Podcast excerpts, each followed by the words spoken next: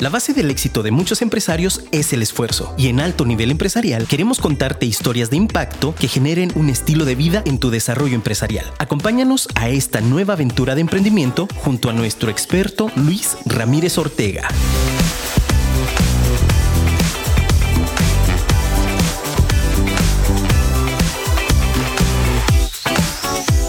Sabemos que siempre hay situaciones difíciles en nuestra vida y es importante que siempre busquemos el cómo si. ¿Quieres descubrir cómo hacemos esto?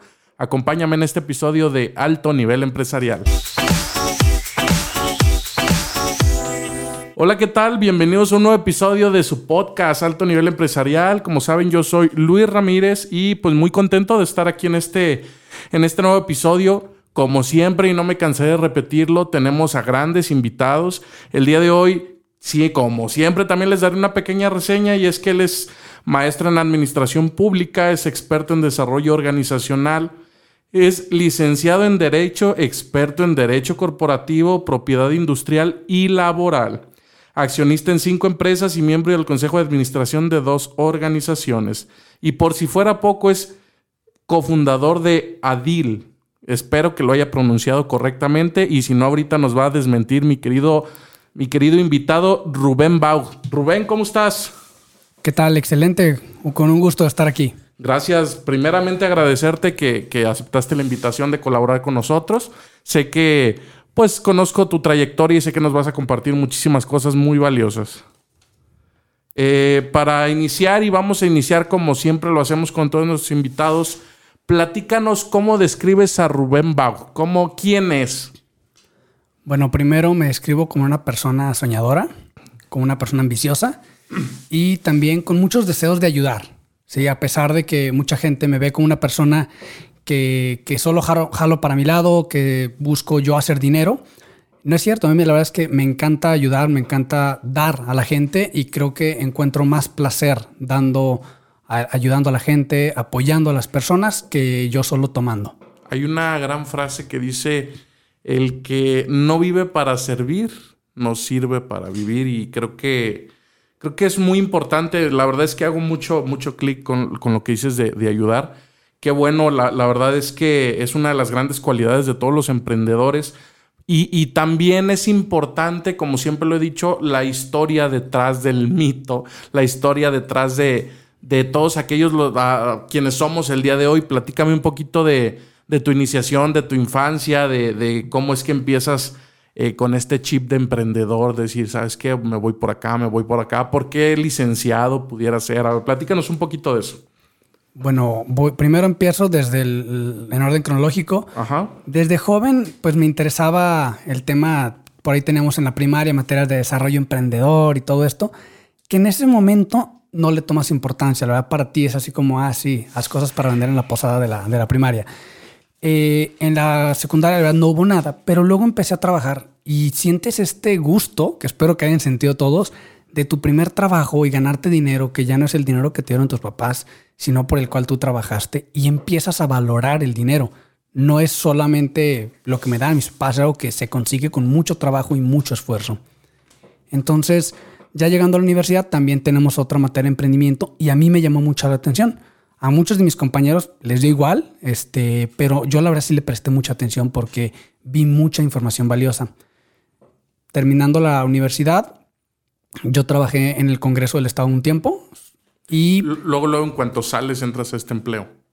No era un empleo, era mi servicio social. Ah, entraste como servicio social. Pero me encantaba el tema de la política, me sigue gustando, pero ya no lo hago activamente por varios motivos. Uno de ellos es que en el ámbito empresarial, eh, meterte a la política a veces puede significar mucho más de lo que realmente es. Eh, entonces, bueno, finalmente dejo eso, no me gustó mucho el ambiente, no era lo que yo pensaba, y eh, empiezo a trabajar con una persona que está en un grupo de negocios que se llama BNI. Me encantó conocer a empresarios, me encantó aprender de gente que sabía mucho más que yo, y entonces también descubro estas ansias por aprender, para mí es muy importante estar constantemente aprendiendo, no solo de libros, sino también de personas. Entonces, eh, empiezo a relacionarme con los empresarios, empiezo a yo pensar cómo llegar a ser como estas personas. veía personas tanto libremente financieras como personas que estaban batallando para su negocio. Entonces yo decido eh, emprender.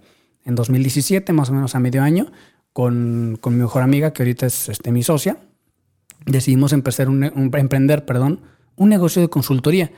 Y empezamos con el tema de desarrollo organizacional, ella es administradora de empresas, y con el tema legal. Y el tema es mezclar esto, o sea, lo que hacen administrativamente los administradores y los dueños de empresas con lo legal, que no se despeguen una de la otra. Y bueno, eso he estado haciendo desde hace tres años y medio. Ahorita también formo parte de un despacho eh, y nos dedicamos principalmente a apoyar empresarios a crecer, no nomás a mantenerse y así es un contrato, sino a crecer. es, nuestra misión. Correcto. De hecho, eh, bueno, retomando un poquito, eh, platicabas de BNI. ¿Formas o eres miembro actual de, de, esta organización? De momento no, la verdad es que el contacto personal es muy importante para mí y ahorita con la pandemia el contacto personal pues no se da, se da mucho por reuniones de Zoom y la verdad es que mm, yo no lo disfruto eh, y para mí es importante que tu trabajo lo disfrutes. Si tú no lo estás disfrutando, no lo vas a sentir y no vas a rendir igual. Correcto, te lo pregunto porque fíjate que últimamente ha aumentado la cantidad de invitados que pertenecen a BNI casualmente y, ahorita que dijiste BNI, a lo mejor y también es miembro activo de, de esta organización, por eso, por eso fue que te lo pregunté. Muy bien, Rubén. En, este caso, sabes que nos escuchan directores, emprendedores, etcétera, infinidad de personas.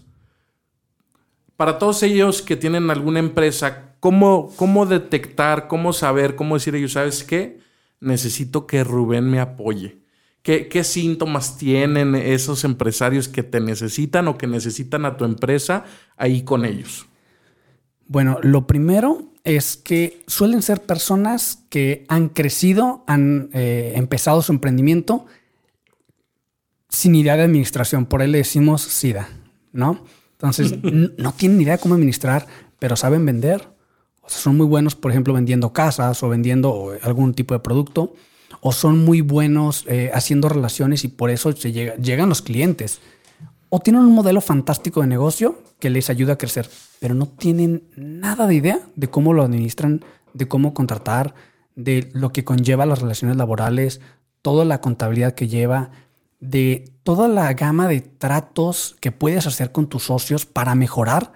Muchos piensan que no se debe ser socios con tus amigos. Yo voy por el otro lado.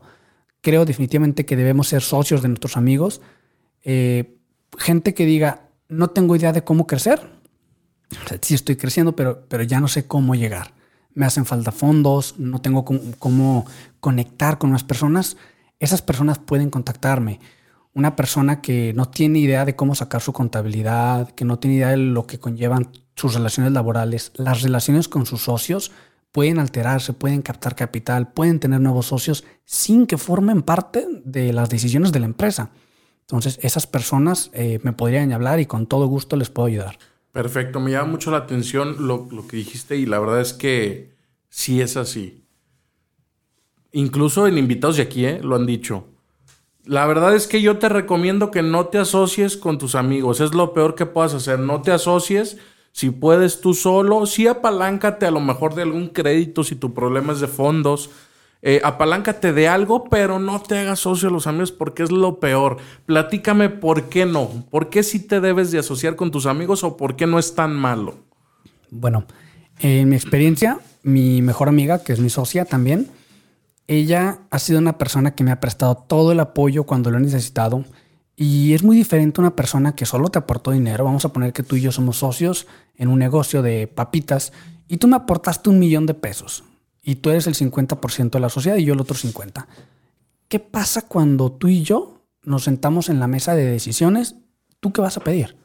Cuentas del dinero. A ti no te importa cómo está mi familia o si yo estoy bien o cómo me siento, cómo va, eh, nada, a ti te importa el dinero. Pero ¿qué pasa si tú y yo somos amigos? Tú le metiste 750 mil pesos y yo 250 mil, mismo negocio.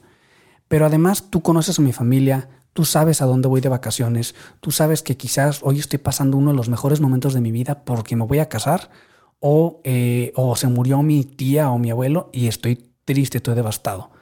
cuando tú sabes eso, puedes empatizar conmigo y decirme un día, hey, no te preocupes, Rubén, yo me hago cargo del negocio, ve y descansa una semana, ve al funeral de tu abuela, en vez de que yo tenga que hacer las cosas.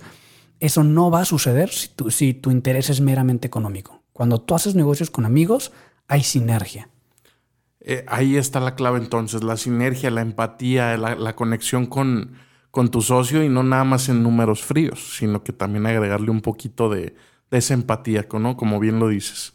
Sí, si bien dicen que los negocios son fríos y que negocios son negocios, eh, entiendo eso, es cierto, pero también los negocios se hacen con personas. Hasta ahorita no hay computadoras que hagan negocios. Es correcto.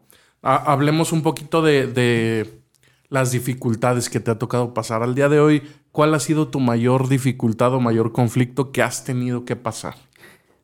Mm, si te refieres personal, eh, yo hace un tiempo, hace como un año, eh, me deprimí por una situación personal.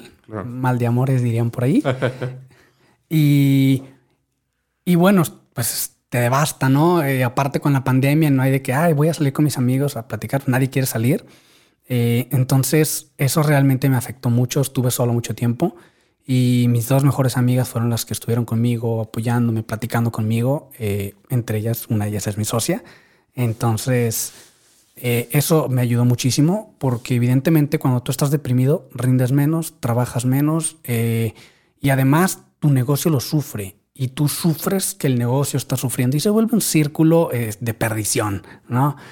Es por eso que, el, apoyo entre amigos yo lo valoro muchísimo. Precisamente por eso te preguntaba, porque cuando, porque también, y fíjate, ahí, ahí sale otro mito que no separa lo personal de lo laboral. O sea, tú vienes al trabajo y tienes que ser uno, tienes que reír forzosamente y, vete a la casa y allá grita, allá menta madres y estás enojado. Digo, lo he escuchado muchísimo.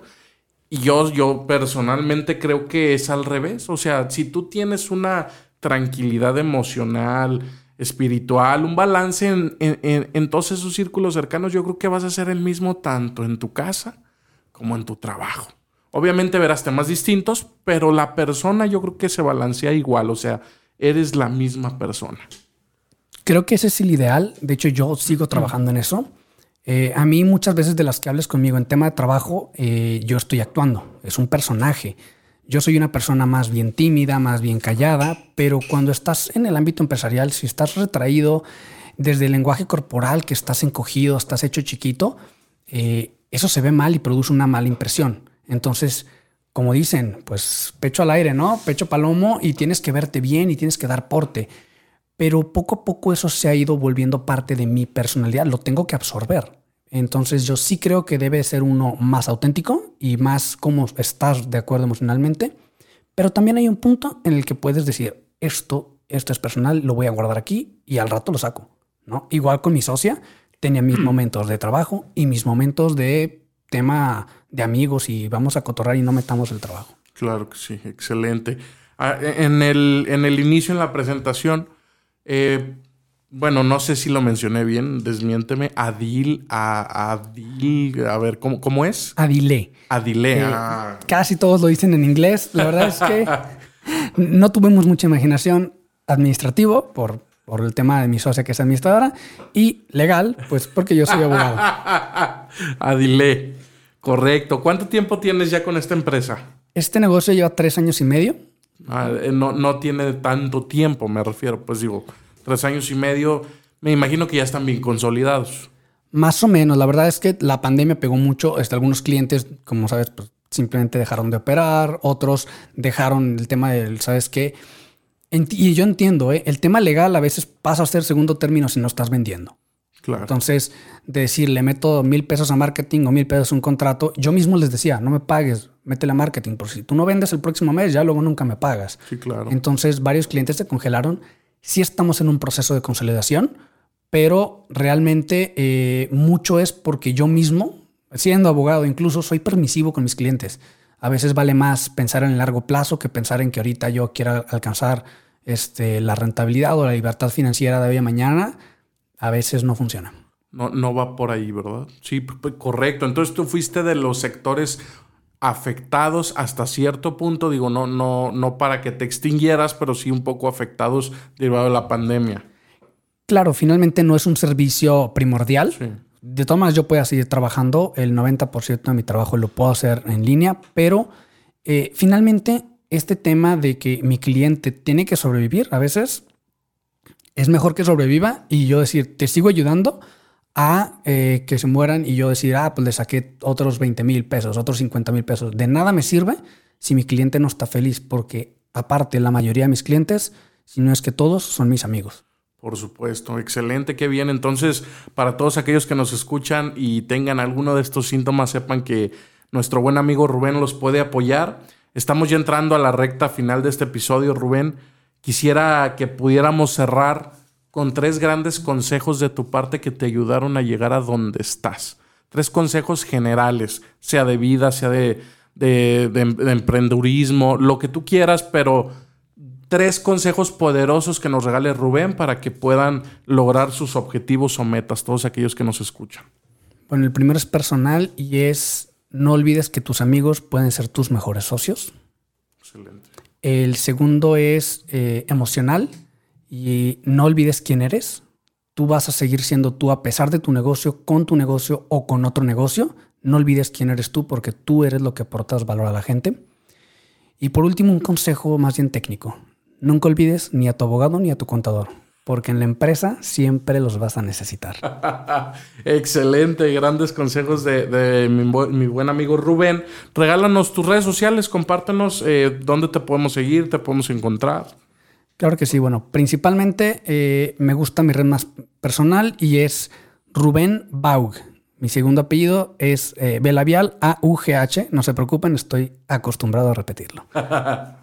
Correcto. ¿Y ahí te encuentran en cualquier plataforma o solamente Facebook? En Facebook, Instagram y en, LinkedIn también. Es lo mismo, en los tres estás igual. Exactamente. Perfecto, para que no batallen. Rubén, no me queda más que agradecerte nuevamente que hayas estado aquí con nosotros. La verdad, un grato placer tenerte aquí. Igualmente, gracias por tu invitación. Muy bien, y pues amigos, si les gustó lo que escucharon, no olviden compartirlo. Estamos en redes sociales como Alto Nivel Empresarial, en Facebook, Instagram, Spotify y Apple Podcast. Esperen el siguiente episodio, lo, bueno, todo, como todos los martes. Muchísimas gracias, hasta la próxima.